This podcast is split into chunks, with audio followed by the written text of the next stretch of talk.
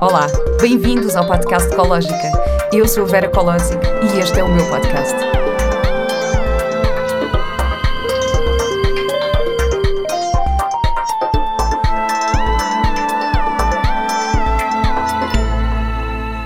Olá e bem-vindos a mais um episódio do podcast Ecológica. Hoje tenho comigo a Liliana Santos. A Liliana é formada em Psicopedagogia Clínica. É também aromaterapeuta, formadora e fundadora do Instituto Português de Aromaterapia, um centro de formação online com uma vasta oferta formativa na vertente profissional e familiar. Neste momento está dedicada à formação de especialização em aromaterapia. Olá, Liliana. Olá, olá Vera. Olá, muito obrigada por estares aqui hoje. Um, aliás, obrigada por me terem contactado, porque foram vocês que me contactaram. Um, a propor que tu, que tu viesses cá. Exatamente. Um, e isto, de facto, é um tema que me interessa bastante porque eu sei muito pouco sobre isto, sobre a aromaterapia. Apesar de ter os meus difusores em casa e de saber algumas coisas sobre uh, alguns óleos essenciais, não uh, quero mesmo aprofundar este tema contigo. Ok. Uh, mas antes de começarmos a falar sobre isto, eu queria também falar um bocadinho sobre a tua formação antes desta tua nova vida que é a psicopedagogia clínica. Exatamente. O que é a psicopedagogia clínica? Eu nem sabia que isto existia, confesso. Pronto, se calhar ignorância da minha parte, mas hum, gostava que, que, me explicasse o que é que é esta área. Então, a psicopedagogia clínica é aqui uma área que vai atuar essencialmente na área da educação, aqui no processo de aprendizagem de, de todos os seres humanos, desde o nascimento até à morte, todo o processo que existe durante toda a nossa vida, aplicando estratégias de psicologia.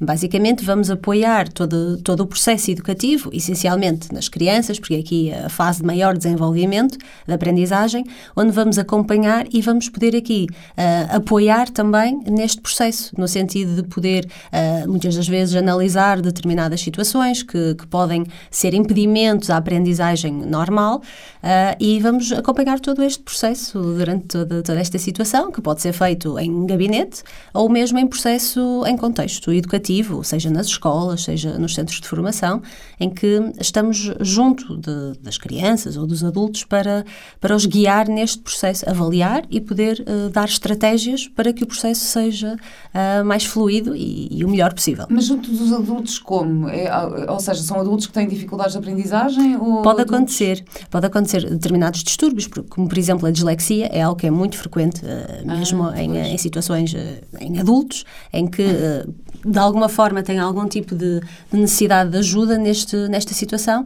e então aqui nós conseguimos intervir e, e poder de alguma forma uh, ajudá-los a lidar com a situação com, com estratégias específicas para cada uma das situações.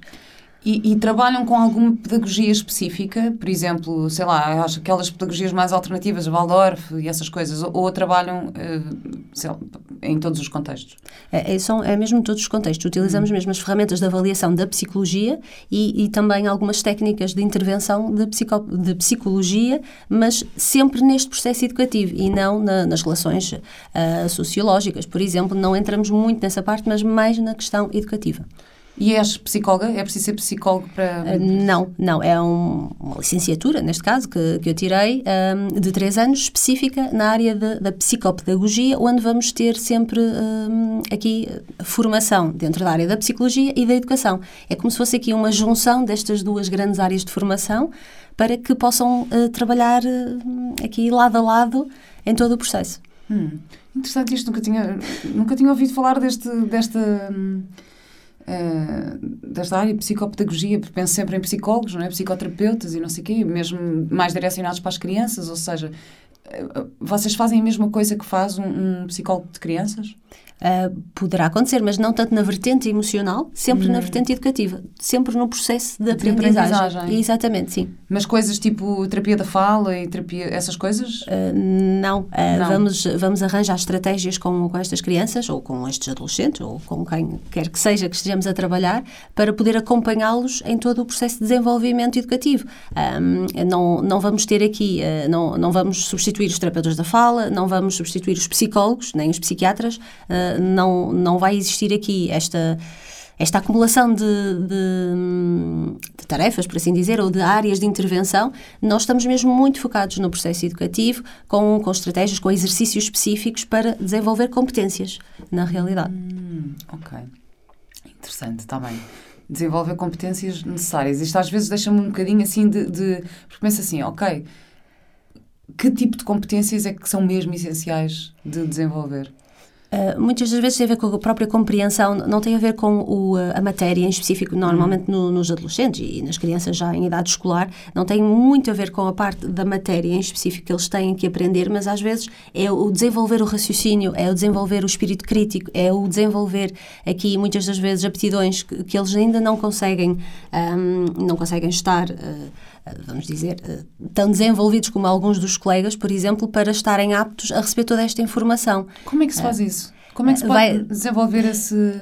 Vai depender muito de, de processo para processo. Tem que ser feita uma avaliação inicial para perceber qual é aqui a, a situação desta, desta criança em específico, para lhe dar todas essas, hum, todas essas competências. Numa situação normal, por exemplo, num centro de estudo, nós trabalhamos muito os métodos de estudo, trabalhamos muito o foco e a concentração para que estas crianças consigam desenvolver estratégias para se conseguirem focar, conseguirem concentrar uh, e, e, aprenderem mesmo a, a, estudar, por exemplo, que muitas das vezes uh, não okay, vão para a escola, uh, são obrigados a estar ali durante aquele tempo com atenção com tudo isso, mas na realidade não estão a absorver a informação.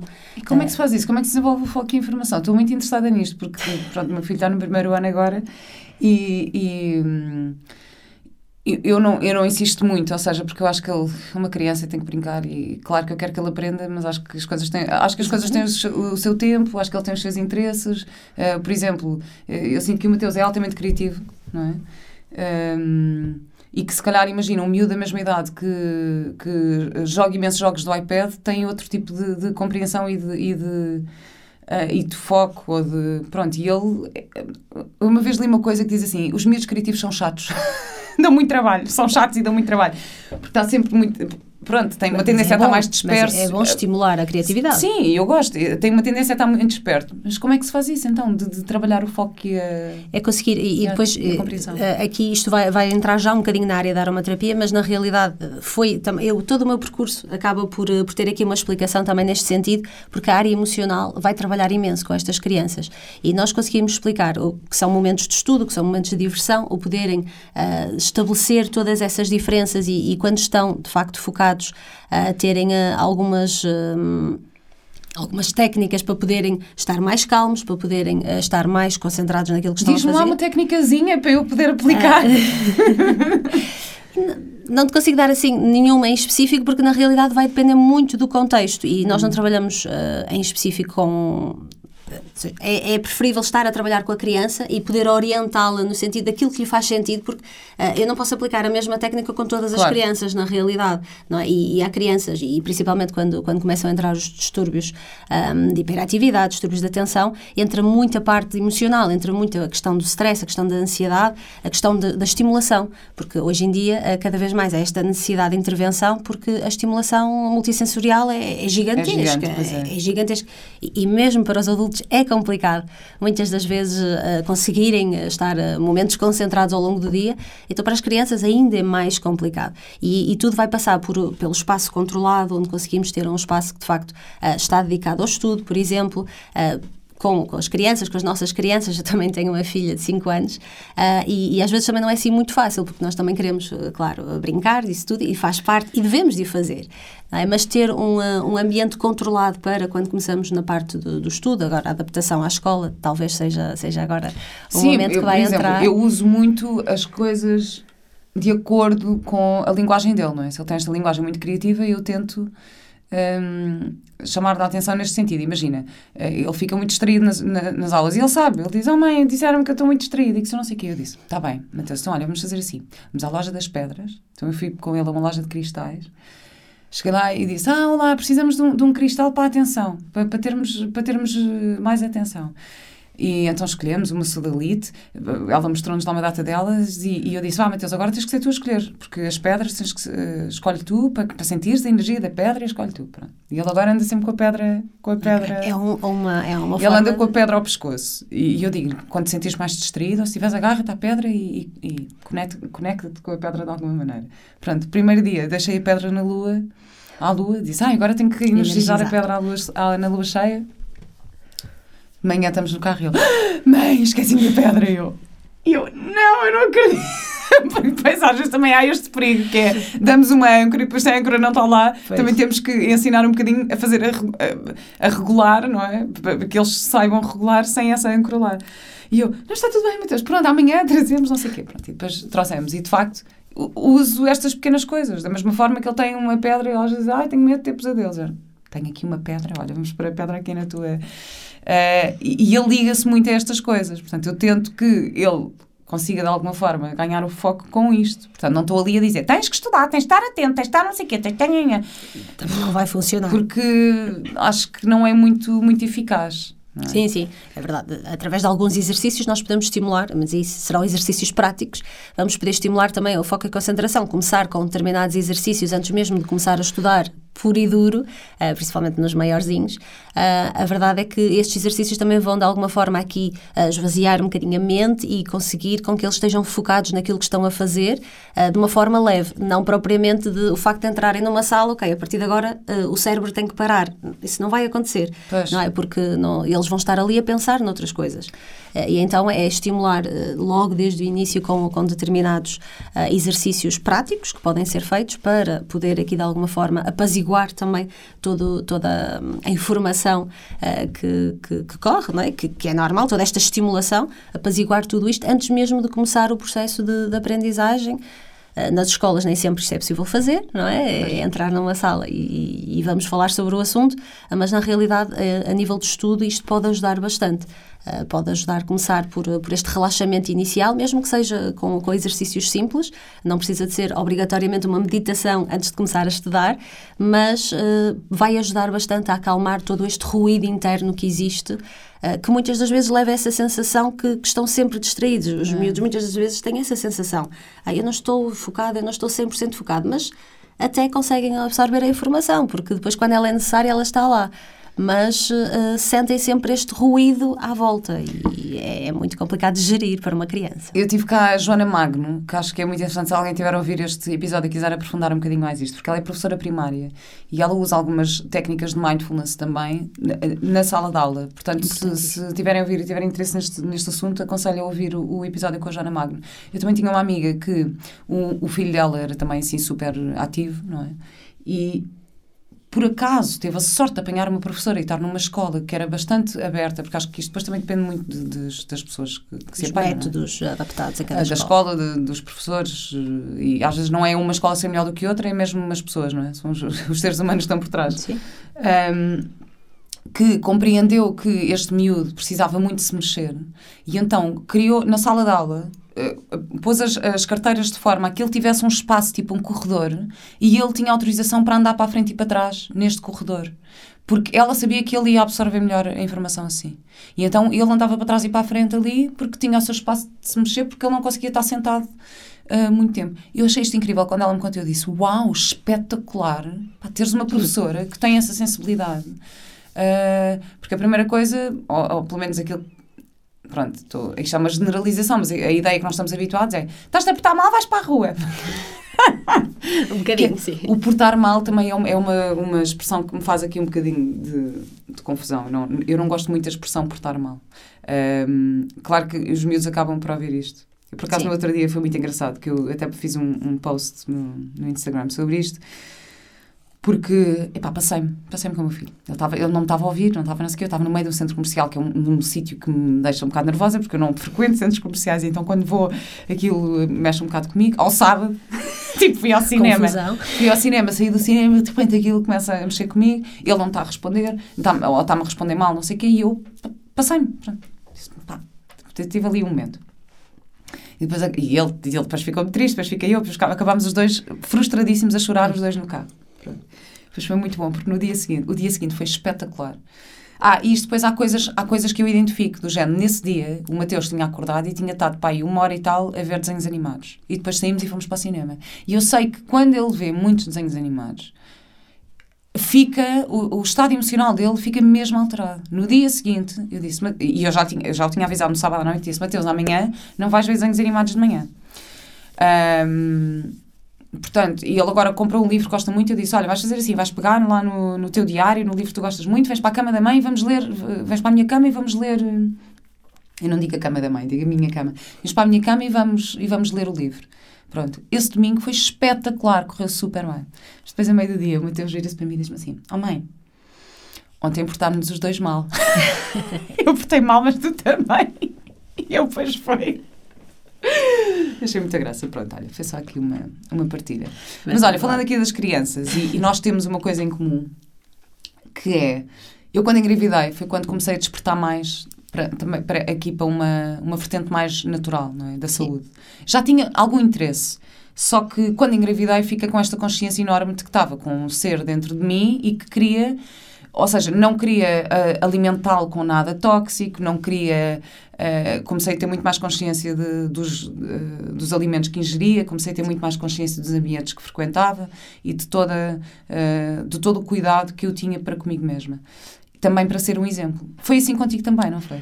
Foi, foi, foi muito semelhante, sim. Uh, comecei também a despertar bastante para esta, para esta área, embora uh, eu sou de, pronto, sou, sou de uma aldeia uh, do norte de Portugal e, na realidade, sempre estive muito aqui muito no meio da natureza, uh, sempre tive muito contacto com a natureza. Então, uh, tinha, tinha os meus avós, tudo isto, que, que lidavam apenas com medicação natural, por assim dizer, não é? Utilizavam as plantas para se tratar, de alguma forma. Mas isto em mim, pronto, foi, foi passando, ok, foi passando. Entretanto, quando, quando engravidei, comecei aqui a ter um bocadinho esta necessidade de voltar um bocadinho às minhas origens uh, e de começar também, uh, de alguma forma, a tratar de mim de forma natural, o mais natural possível. Um, para tu despertasse aí um bocadinho mais para a parte da alimentação, se Sim. calhar, toda essa parte. E não só, e mesmo, mesmo para a parte, por exemplo, eu fiz uh, isoterapia da placenta. Eu, eu que e, entretanto, hoje em dia acho que já não se pode fazer, porque eu acho que foi, acho que foi no ano em que eu fiz, que foi 2014, que se deixou de fazer. A isoterapia da, placenta, eu acho que já falei sobre isto aqui, mas basicamente é retirar um, bocadinho do tecido da placenta e a partir daí fazer uma extração não sei do quê e fazer vários um, medicamentos homeopáticos. Uhum. Eu já tinha um homeopata, também já, já seguia. Portanto, não foi só a parte da alimentação. Ok, ok. Sim. Okay. Eu despertei bastante mais para, para a parte de, de tudo o que são uh, detergentes dentro de casa, produtos tóxicos que, que, estão à nossa volta e que, e que nós temos contacto de manhã à noite e que, que nem temos muita noção. E quando estava grávida comecei a despertar bastante para isso.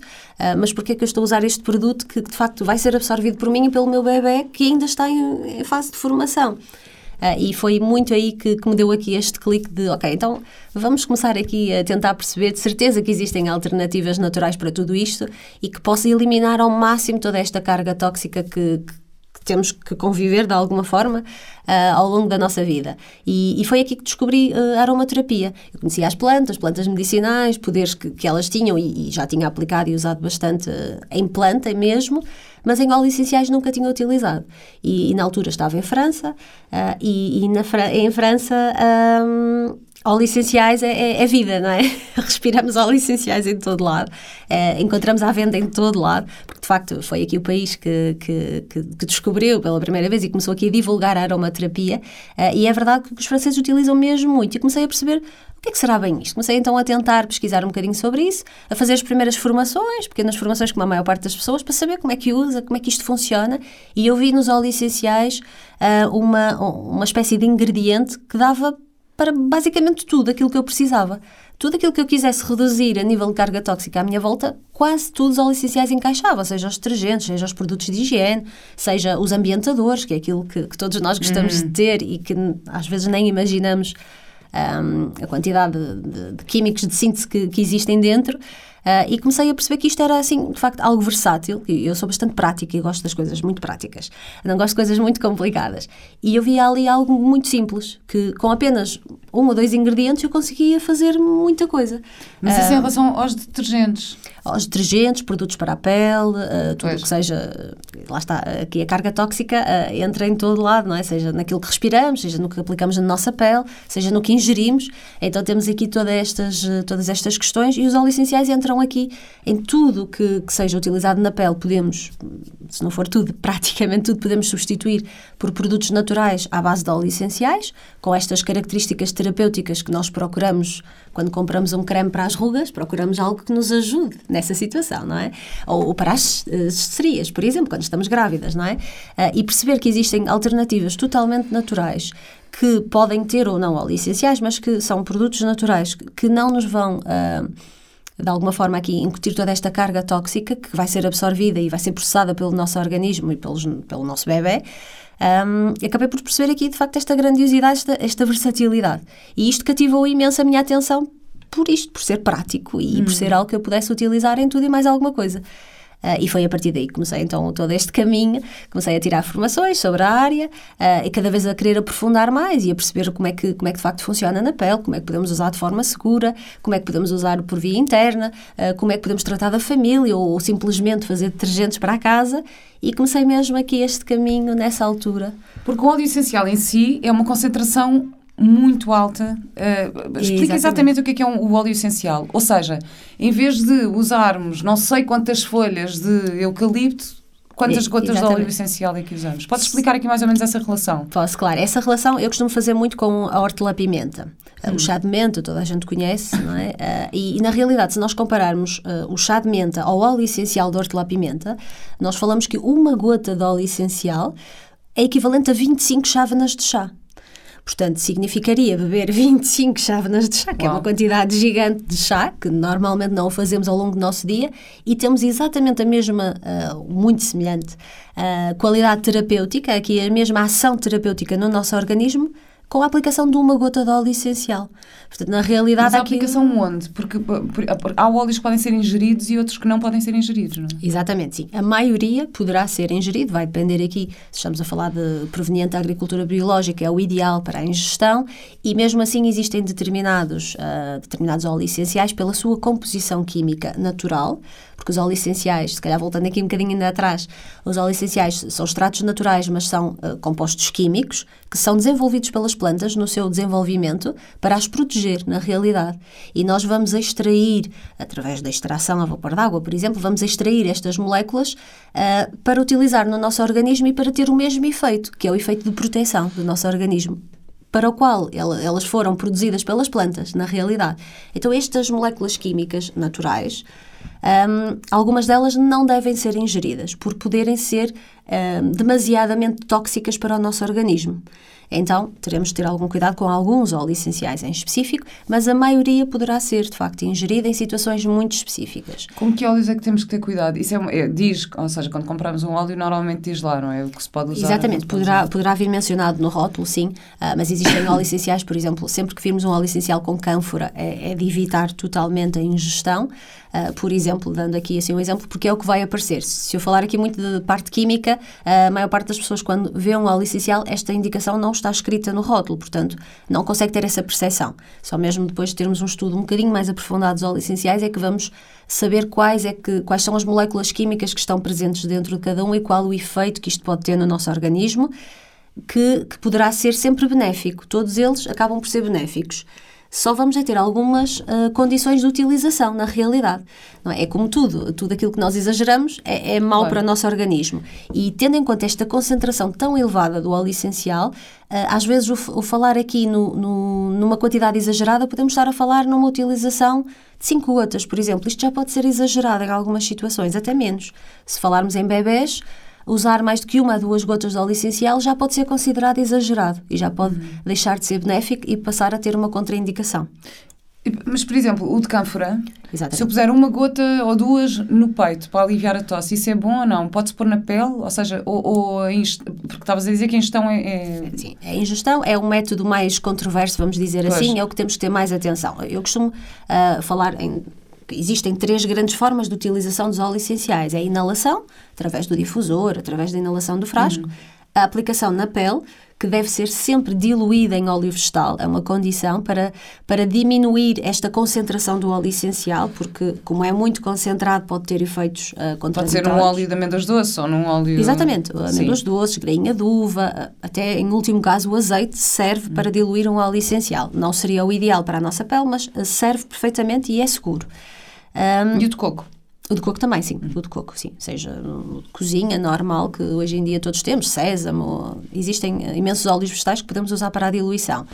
E depois existe a ingestão. A ingestão normalmente é colocada um bocadinho mais de lado porque nós utilizamos a, a via da ingestão para efeitos generalizados, e para efeitos a nível do nosso organismo na, na, totalidade. Seja, por exemplo, para uma desintoxicação do nosso organismo, seja, por exemplo, para uma questão de, um, aqui, de uma questão digestiva, por exemplo, algo que, que, possa ter a ver com o nosso fígado, alguma desintoxicação hepática, por exemplo, uh, questões de, mesmo de, do, dos nossos rins, por exemplo. Existem aqui algumas situações de circulação sanguínea que nós podemos então pensar na via interna, na ingestão, mas tudo o resto, seja uma dor localizada, seja uma questão emocional, uh, podemos aplicar e, e, funciona melhor até por ingestão, por ingestão não, peço desculpa, por inalação e por aplicação tópica.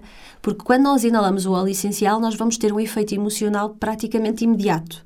Uh, porque é o nosso cérebro que vai aqui um, identificar este, este aroma, portanto, vamos ter esta ação imediata e, para além disso, vai ter um efeito imediato no nosso sistema límbico, que é aqui o responsável pelas nossas emoções.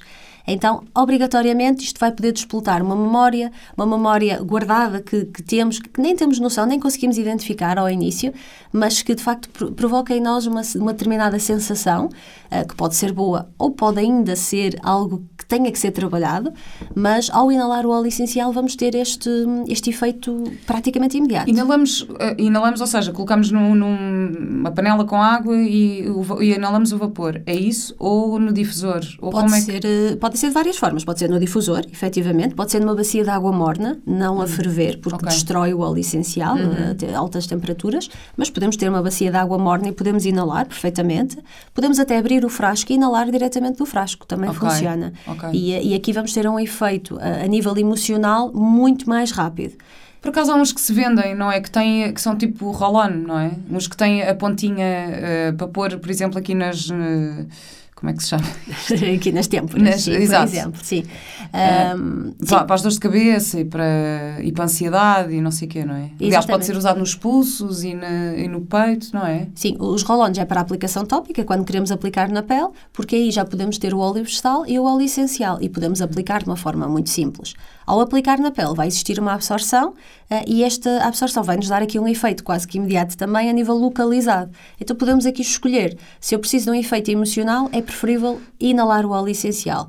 O que significa que eu posso até colocar nos pulsos e inalar os pulsos, por exemplo. Estou a ter o mesmo efeito. Okay. Uh, ou então quando eu preciso de uma ação localizada, uma dor de cabeça, uma dor de costas, uh, uma, uma cicatriz, uma determinada situação, eu vou privilegiar a aplicação na pele, diluído, para que exista aqui segurança, e ao mesmo tempo para ter um maior efeito a nível tópico. Eu confesso, uh, confesso que fiz uma coisa que fui ver à internet, tipo, se, se eu te conhecesse tinha-te ligado, provavelmente fiz a geneira estava com uma dor de dentes horrível uhum. e, e, fui investigar e não sei o quê, e o cravinho é muito bom, não é? é tanto, tanto, que, tanto que os dentistas põem cravinho em tudo, nas anestesias e naquelas coisas todas, pronto. E eu fui comprar um óleo essencial de cravinho e pus um bocado tipo, na gengiva. Aquilo aliviou-me imenso, só que se calhar exagerei. Não sei. o alívio é gigante e é excelente o óleo essencial de cravinho para toda, todas as questões um, gengivas, dentes, é, é, mesmo muito bom, aliás, é, é mesmo utilizado. Uh, a questão é que é um óleo essencial dermocáustico, portanto, pode queimar a pele. Pois. Usaste uma gota, se calhar uh, o Assim, tu me diste aqui um bocadinho o risco, se calhar, ou não. Sim, eu, ah, eu investiguei um bocadinho, mas foi aquela coisa. Fui à internet, eu estava com uma dor de dentes tão grande que eu pensei, vou pôr isto no dente. Exato, aqui o, o teu, a tua preocupação era aliviar essa dor de dentes e, e de facto o alívio é quase que imediato, é sim, muito sim. rápido, uh, porque é, tem muito este efeito anti-inflamatório e analgésico. A questão é, um, se utilizasses muitas vezes seguidas, muito provavelmente irias começar a ter uma sensação de queimadura. Pois. Porque existe essa, essa questão. Idealmente não deve ser usado puro, mesmo nessa situação eu recomendaria sempre uh, diluído, mas a verdade é que medindo aqui o risco entre esta dor de dentes horrível e uma gota de óleo essencial, uh, eu posso, de alguma forma, avançar desta, desta forma para conseguir aliviar, mas logo de seguida passar para uma diluição para garantir que não tenho uma contraindicação que não o faço aqui pior, pior que aquilo que existe. dentro, pronto. pronto. Resolvi o assunto. Basicamente foi isto e, estou muito melhor desde então. Ótimo. Mas olha, estavas aqui a falar da parte Desculpa. emocional e psicológica. Eu queria muito pegar por aí, porque uh, isto também pode, ou seja, pode ser bastante benéfico em questões, para resolver questões emocionais. Queria que desse aqui alguns exemplos. Por exemplo, na no tratamento da ansiedade, mesmo na, na Prevenção da depressão, por exemplo. Como é que pode ser usado? Que óleos é que podemos usar e de que forma é que podemos usar? Ok. Uh, nós temos assim óleos essenciais que vamos uh, denominá-los um bocadinho para cada uma das funções, embora eles tenham uma versatilidade enorme, mas no caso da ansiedade temos o óleo essencial de Ylang Ylang, que é um antidepressivo natural por excelência.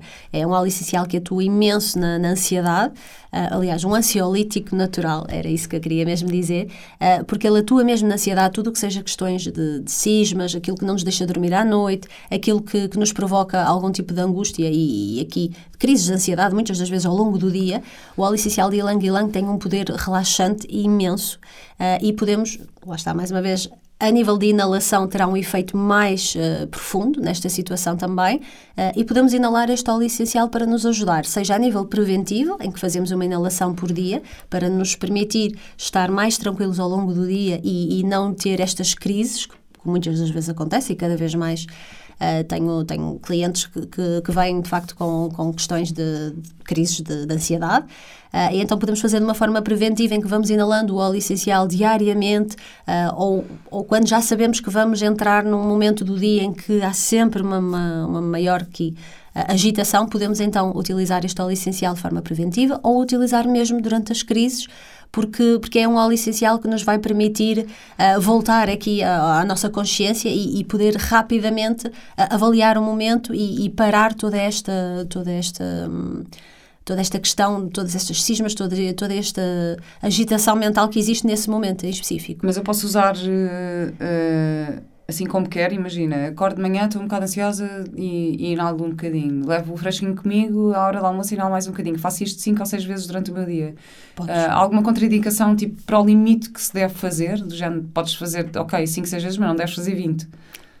Então, vai depender aqui da combinação de tudo o que tu utilizes ao longo do dia, porque uh, vai depender se, se, tu fazes só a inalação do ilang ilang, eu diria no máximo dos máximos 20 inalações por dia seria o ideal. Inalações profundas, em que de facto tu sustens a respiração e que vais ter a maior absorção eh, ah, possível do mas óleo isso é interessante, essencial. então. Inspiras, sustens a respiração Podes fazê-lo quando queres um efeito mais imediato e um efeito mais, uh, aqui, uh, mais presente, podes de facto inalar e, e, suster a respiração, fazer inalações profundas, é assim que por norma lhe chamamos, uh, que vão permitir ter uma ação mais rápida e mais eficaz. Quando pretendemos apenas utilizar só mesmo para todos os dias, de manhã, e aí, se não for uma questão de ansiedade, uma questão apenas de relaxamento, iríamos, por exemplo, para uma lavanda, uma lavanda verdadeira. Que... Eu adoro, são os dois óleos que eu tenho em casa no meu difusor, é a lavanda. Ah, e. Ilang Ilang. Ilang Ilang, sim. Ok, então ambiente relax. É, eu tenho, Excelente. lá, pronto. Tenho o um cravinho que me sobrou, mas eu não gosto muito de pôr o cravinho na casa. Eu só comprei mesmo para, para a questão de, de anestesiante. Sim, o cheiro é muito forte. O cravinho é. não é o ideal para ambientar a casa, mas o, o lavanda e o ilang-ilang vão ser aqui dois excelentes uh, calmantes, relaxantes, vão acalmar a ansiedade, acalmar o stress. A lavanda mais no stress, uh, o ilang-ilang mais na ansiedade. Tudo o que seja fatores externos ou fatores internos que nos estão a perturbar de alguma forma. Uh, e, e, aqui combinando os dois vais ter esta, esta grande combinação de, de, poder estar mais relaxada ao longo de todo o dia. Mas podes fazer uma inalação rápida todos os dias de manhã de lavanda, simplesmente pronto, queres ter um dia mais calmo e, e está tudo bem. Uh, quando já falamos mesmo numa situação de ansiedade, um dia mais estressante, já sabes que não vai ser fácil este dia, então aí fazer inalações profundas vai ajudar imenso. E, e a lavanda mais no stress, uh, o ilang ilang mais na ansiedade. Quantas gotas é que eu devo pôr um difusor? O meu dá para 300 mililitros de água. Ok, os difusores há uma questão. Uh, o que define a quantidade de gotas de óleo essencial não é a água do difusor. Uhum. A maioria das pessoas pensa isso. É normal que também tenhas esta questão, uh, mas tem mais a ver com o espaço que tu estás a utilizar para difundir os óleos essenciais. O espaço e as pessoas que lá estão. Por exemplo, Como se for a área da sala, por exemplo? Exatamente. Ah, okay. Exatamente. Se for um quarto, por norma usamos uma a duas gotas de óleo essencial. É ah. suficiente. Não é necessário mais porque até eh, torna-se perturbador depois do aroma tão forte que fica dentro daquele ambiente tão pequeno. Se for uma sala, podemos utilizar 8, 10 gotas de óleo essencial.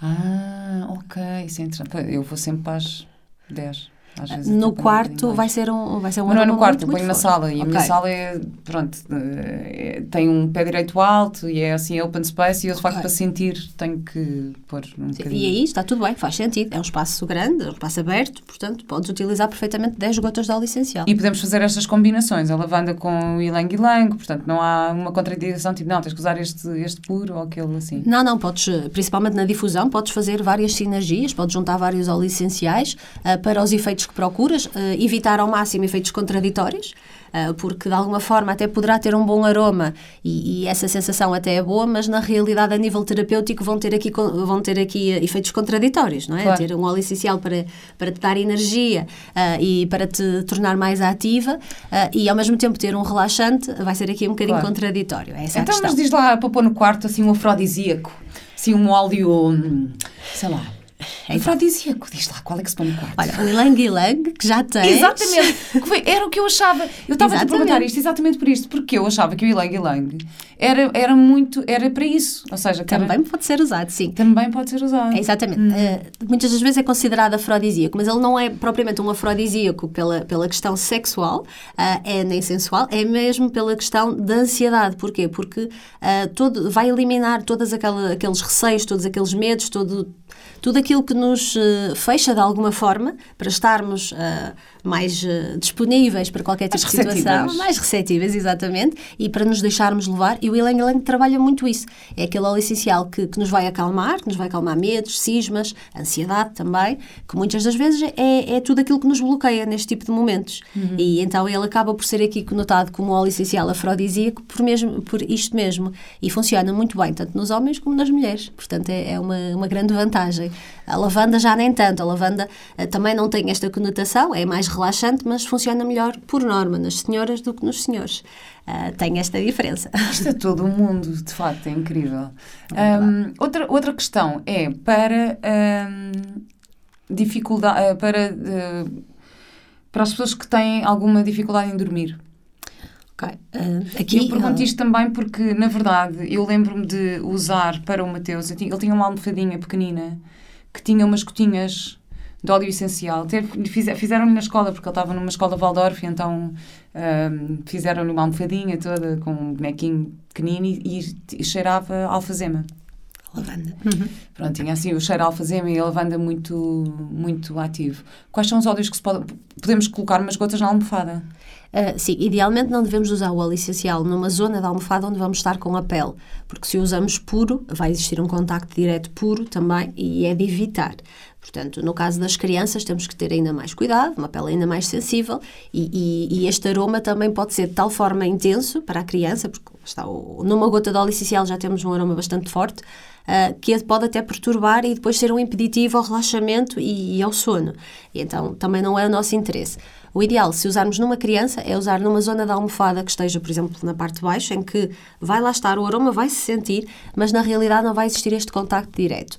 Ou então recorrer, por exemplo, aos hidrolatos, que são águas florais, que são as águas que, que são usadas para extrair os óleos essenciais, que contêm óleo essencial também, mas de uma forma muito mais leve, ah, com uma concentração muito mais Não reduzida. percebi, mas compra-se isso, essas águas? Sim. Como é que se chamam? Hidrolatos. Hidrolatos. Nunca ouvi Exatamente. falar disso. Nunca ouviste falar. Mas é o quê? Compro, compro a água com o, o Então, aroma. É, é, normalmente vem em fresquinhos maiores e, e esta é a água que foi usada para destilar o óleo essencial. Ou seja, não é uma água comum, é uma água específica ah, e, e o facto dela ter sido usada para destilar o óleo essencial, ela também contém óleo essencial, só que numa concentração muito reduzida, o que faz com que seja totalmente seguro, não temos que diluir, não temos que andar aqui um bocadinho às voltas. Isto é E- a mesma coisa que as águas floridas? Que aquelas águas. É assim, eh, existe água floral que também muitas das vezes é confundida aqui com o hidrolato, Ah, mas quando nós falamos nos hidrolatos falamos mesmo na água usada para a destilação e não uma água de maceração, porque também existe, existe também ah, ah, quem coloca, por exemplo, flor de lavanda dentro de, de uma garrafa de água, vamos chamar assim, e depois utiliza aquela água para usar na pele, aqui ou lá, e está tudo bem nos banhos, por exemplo. E está tudo bem, mas não é de facto, não temos aqui uma água de óleo essencial. No fundo, não temos uma água que foi usada para extrair o óleo essencial. A concentração não é a mesma. Não temos o mesmo efeito terapêutico, vamos lhe chamar assim.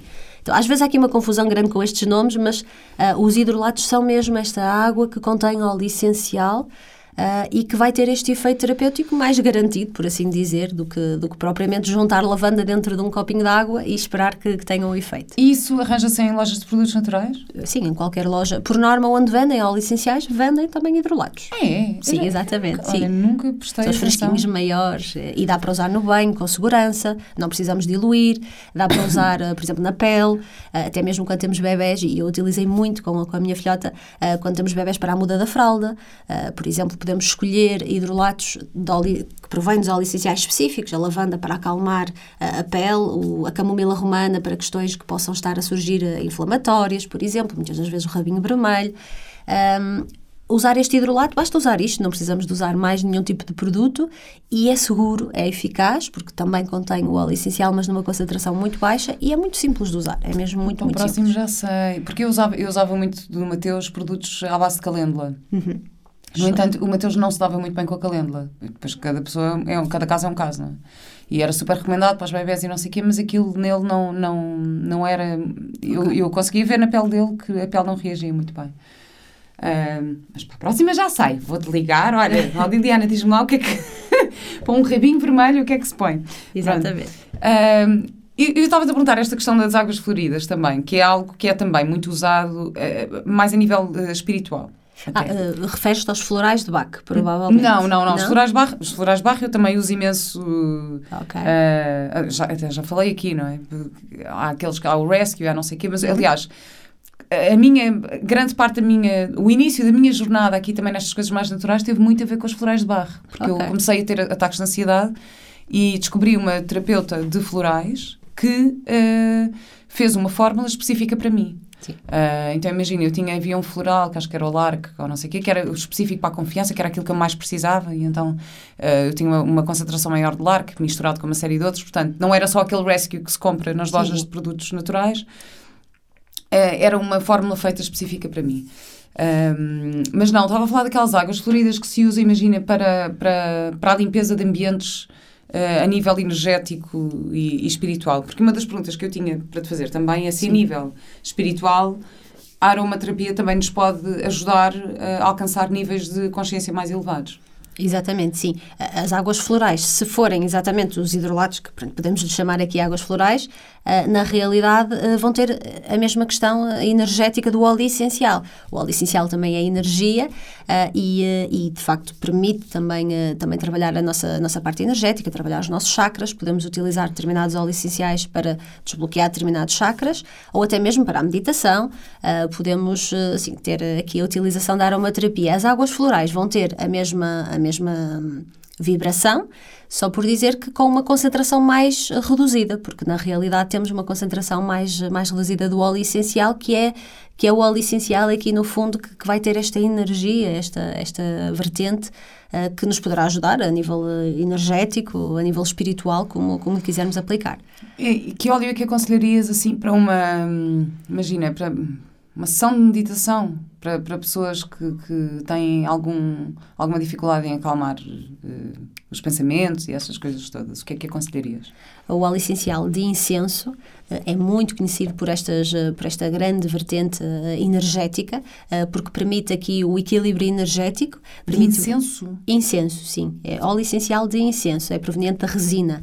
Ahm, portanto, é, é mesmo agora assim. a minha pergunta era, mas incenso de quê? Porque incenso pode dizer de montes de coisas. Não, não, é, não é aquele incenso que, que estamos habituados a ver, a queimar, tudo isso. Não. É bastante diferente porque é a resina mesmo, que é da resina que é extraído o óleo essencial, é bastante mais concentrado também um, e, e, de facto tem um efeito uh, a nível equilibrante energético e emocional muito, muito interessante.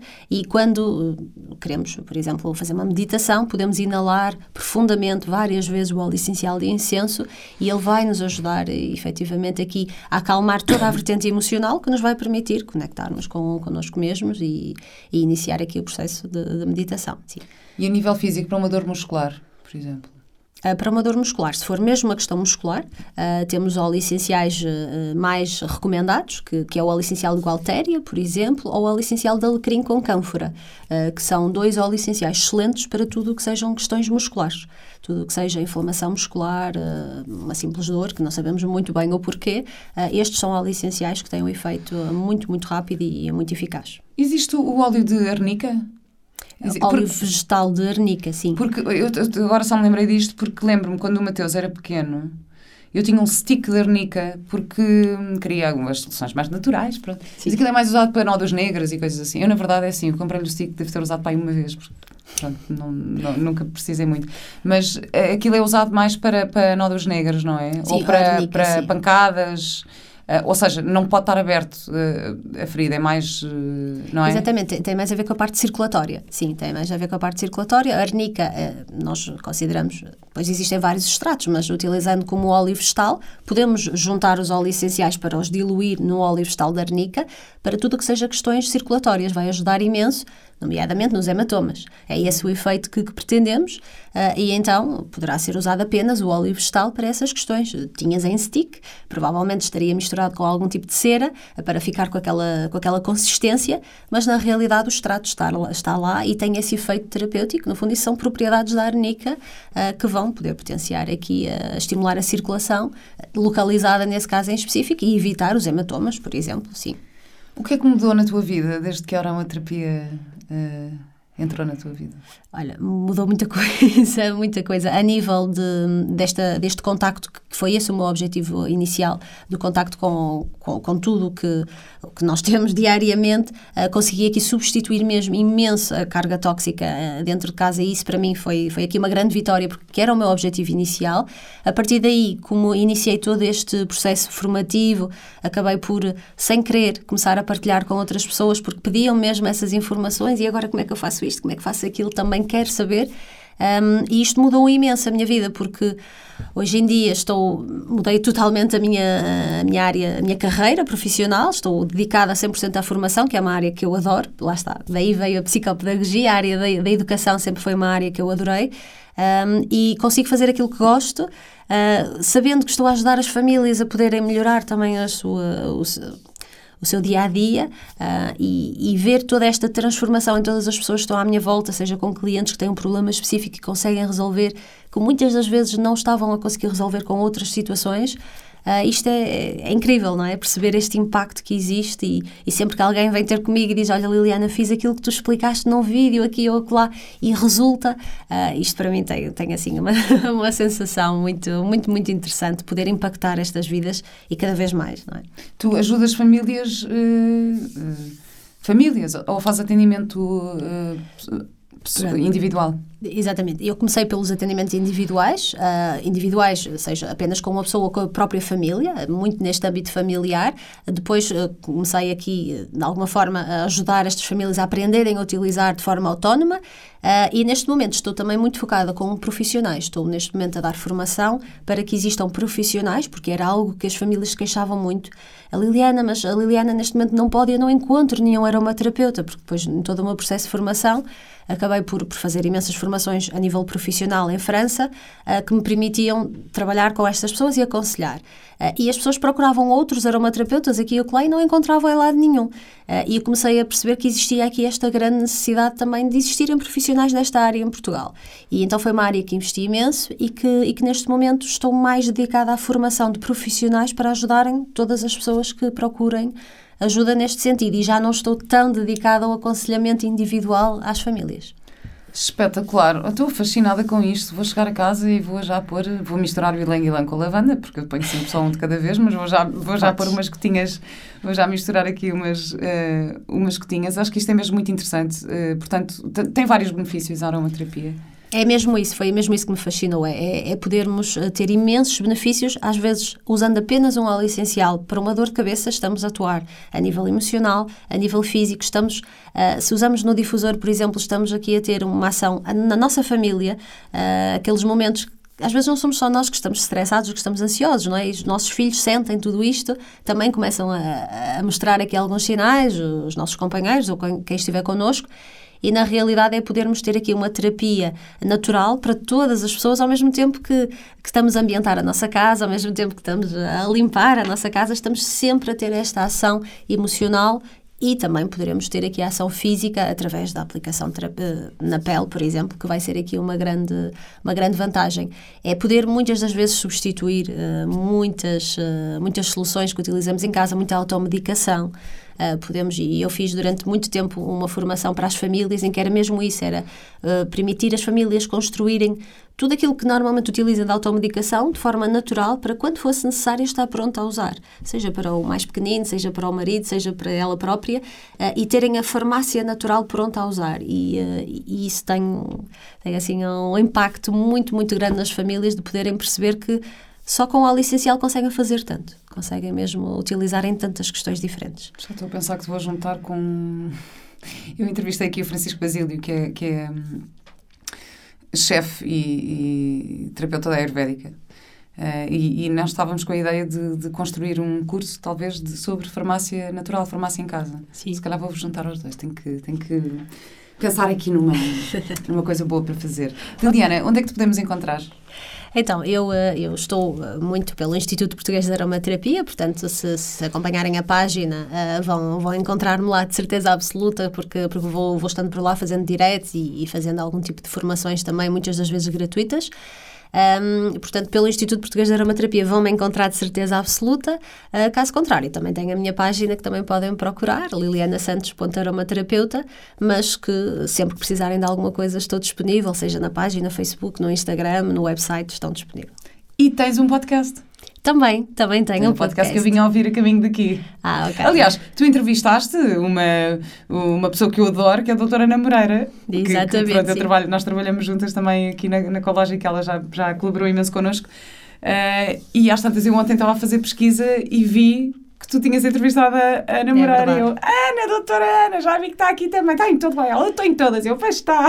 É verdade, é verdade, sim, a doutora Ana esteve connosco há, relativamente pouco tempo. Uh, tenho, tenho o podcast Aroma Voice, onde, onde trago apenas uh, profissionais da área da saúde, uh, normalmente que sejam da área da, da, saúde natural, que é o caso da doutora Ana Moreira, onde falamos sempre de, de questões específicas como utilizar os óleos essenciais ou como utilizar aqui estratégias naturais para a nossa saúde.